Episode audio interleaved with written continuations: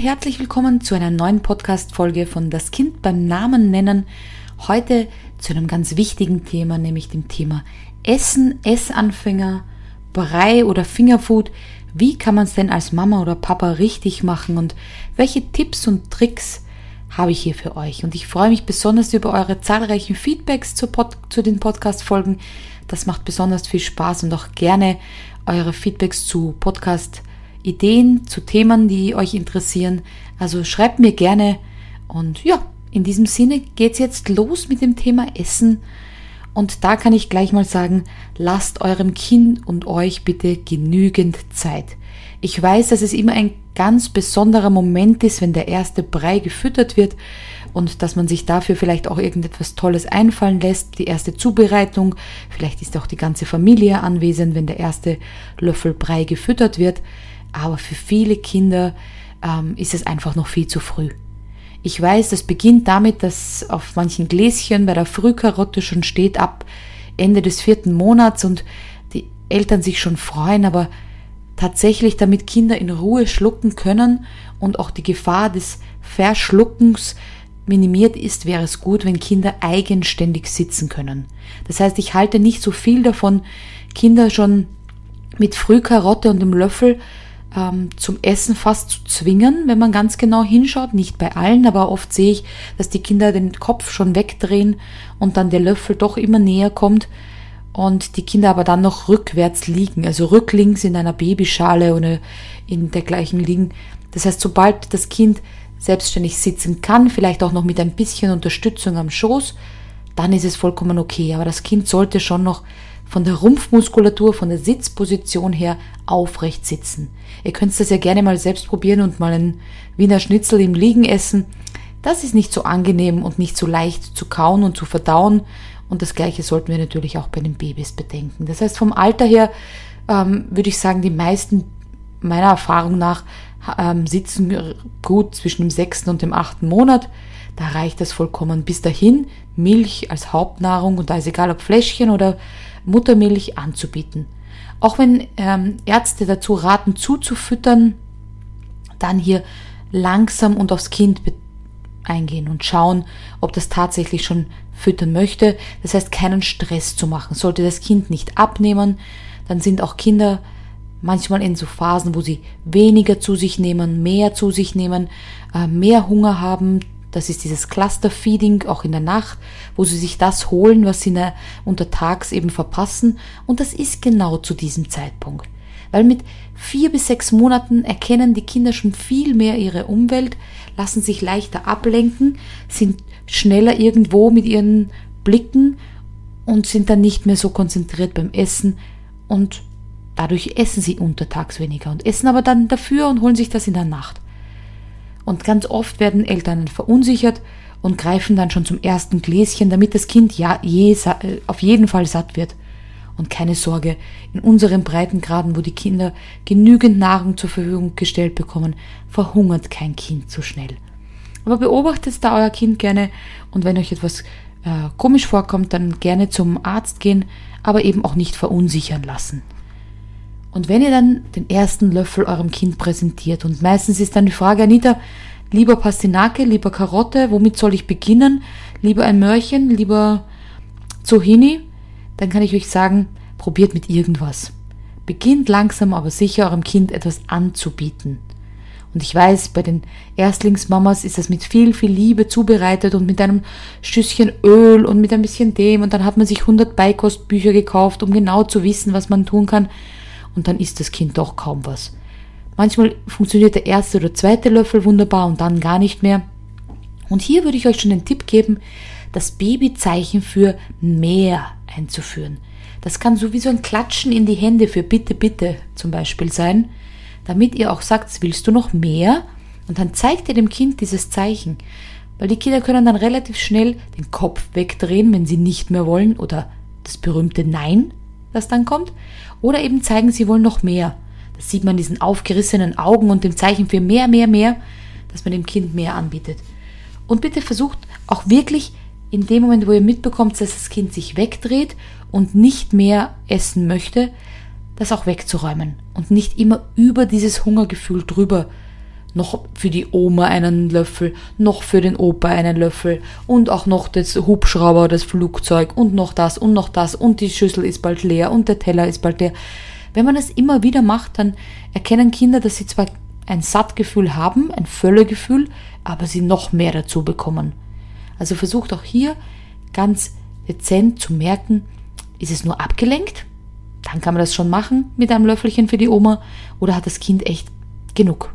Und das, und das kann wirklich tatsächlich, schaut euch die Faust eures Kindes an, eures Babys, und so groß wie die Faust eures Kindes ist, so groß ist ungefähr der Magen. Also ihr seht, das sind nur ein paar Löffelchen. Und dann mag das Kind nicht mehr.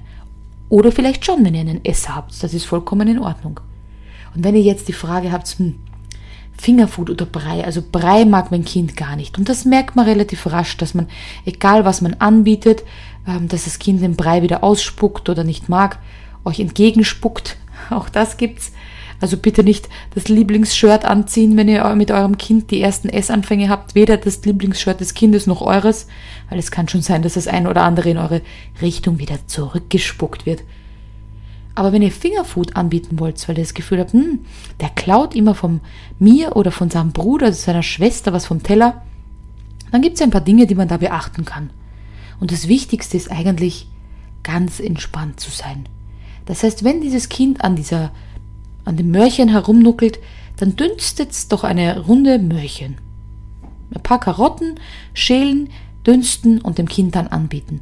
Ja, je nachdem, ob schon er oder sie schon Zähne hat, wird es daran herumnagen oder herumnuckeln, aber es lernt den Geschmack kennen. Also da geht es noch gar nicht darum, viel zu essen, sondern den Geschmack kennenzulernen und den Geschmack zu mögen. Und da kann man dem Kind schon von seinem eigenen Essen, was nicht stark gewürzt ist, etwas anbieten. Das heißt, hier auf den Salzkonsum achten, nicht zu stark zu pfeffern oder zu salzen und dem Kind anzubieten. Und ihr werdet überrascht sein, was die Kinder vielleicht schon kosten wollen. Vielleicht ist es eine gekochte Nudel, vielleicht ist es eine Karotte, vielleicht ist es ein Stückchen vom Fleisch, vielleicht ist es ein Stückchen Tofu, was auch immer ihr habt.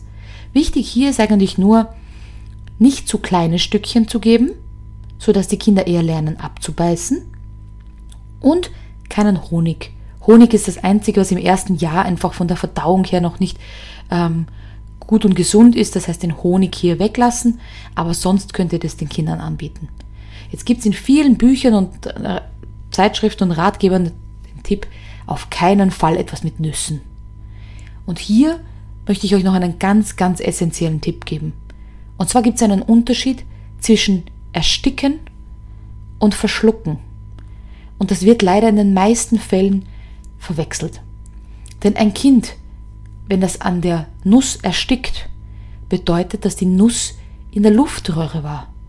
Und dadurch, dort gehört sie gar nicht hin. Wir haben von Natur aus eine Klappe, die verhindert, dass Speisen in die Luftröhre kommen. Das heißt, es gibt eine Klappe, die zwischen Essen und Luft holen immer hin und her geht. Und die verhindert das eigentlich.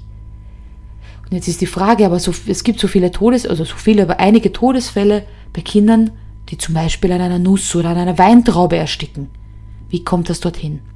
Und ich kann natürlich nicht für einzelne Fälle geben und es gibt immer tragische Unfälle, aber in den meisten Fällen weiß ich, wenn ich mit Eltern so BLW oder Fingerfood Frühstück gemacht habe, wo wir uns dann hingesetzt haben und gemeinsam auch mit den Kindern gegessen haben, liegt es an der Reaktion der Eltern, wenn so ein Kind ein großes Stück versucht zu schlucken. Also folgendes Szenario, das Kind hat eine Weintraube, steckt sich die gesamte Weintraube in den Mund, schluckt sie runter, die Mutter reißt es, die Augen auf, sagt, oh, hast du die gesamte Weintraube jetzt runtergeschluckt und macht so eine oh, Bewegung. Und was macht das Kind?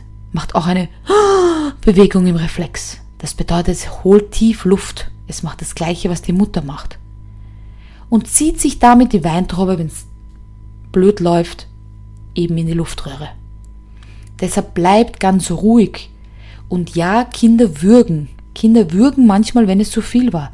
Die kriegen dann bisschen rote Augen, machen komische Geräusche und machen ein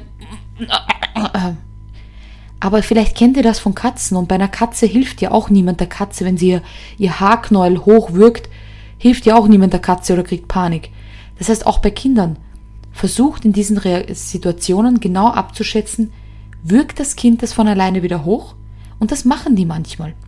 Weil durch das Abbeißen müssen sie selbst mal herausfinden, wie groß darf denn dieses Stück sein. Ab wann ist es denn unangenehm in der Speiseröhre? Ab wann drückt es denn ein bisschen? Und das würgen die Kinder auch wieder hoch. Und meistens ohne Panik. Die würgen das hoch, zermahlen es wieder ein bisschen und schlucken es wieder runter. Umso ruhiger die Anwesenden da sind, umso weniger kann passieren. Und es gibt ganz tolle Fingerfood-Rezepte. Sucht euch da gerne, tippt mal ein BLW-Rezepte und es gibt ganz tolle Dinge. Aber es kann Fingerfood sein und es kann Brei sein und es kann eine Mischform sein. Und ich kann euch verraten, unsere Mischform war Suppe. Habt ihr schon mal probiert, eurem Kind einfach eine Gemüsesuppe anzubieten? Oder eine klare Suppe mit kleinen Buchstabennudeln? Das schmeckt den Kindern auch toll und es darf auch ein bisschen gewürzt sein. Es muss nicht nicht gewürzt sein, es darf nur nicht zu stark mit Salz gewürzt sein, aber Kräuter sind wunderbar für Geschmack. Vielleicht ein bisschen Paprikapulver dabei, vielleicht ein bisschen ähm, Rosmarin dabei, solche Dinge. Also es darf ruhig Geschmack haben. Es muss nicht fahl schmecken. Also es darf da was dabei sein. Und in einer Suppe ist doch herrlich. Jetzt zur Zeit der Aufnahme beginnt die Kürbiszeit. So eine Kürbiscremesuppe ist vielleicht schöner als nur Brei. Funktioniert für die ganze Familie. Ein paar Kürbis, eine Kürbiscremesuppe und bei den größeren vielleicht dann ein paar Crotons hinein, ein paar Kürbiskerne rein und bei den kleineren eben nur die Suppe. Und das können die wunderbar erleben. Und ja, vielleicht auch mit den Fingern bisschen hinein. Und da kommt mein Abschlusstipp.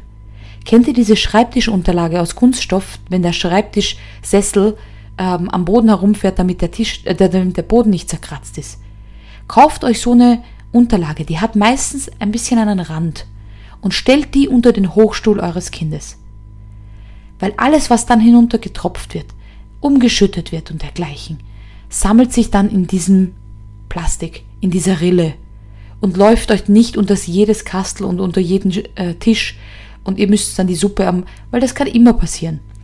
Das heißt, vielleicht besorgt euch diese äh, für die Sessel, diese Schreibtischsesselunterlage als Schutz und die kann man auch wunderbar in der Badewanne oder in der Dusche auch wieder abbrausen und sauber machen. Das ist so ein Lifehack, ein Mama-Lifehack, damit ihr nicht zu viel am Boden herumkriechen müsst. Oder ihr habt es so wie wir, wir hatten zwei Hunde, die haben das dann sauber gemacht. In diesem Sinn wünsche ich euch viele tolle Momente beim Essen kennenlernen. Viel Entspannung, weil hey, es ist Beikost. Es kommt dazu zur Milch und nicht eine Anstattkost. Und somit gebt euch die Zeit, lasst euch nicht verunsichern und teilt gerne in der Facebook-Gruppe eure Erfahrungen unter dem Post. Und ich freue mich bis zum nächsten Mal und schicke euch liebe Grüße, eure Elterntrainerin und Wutmacherin Anita.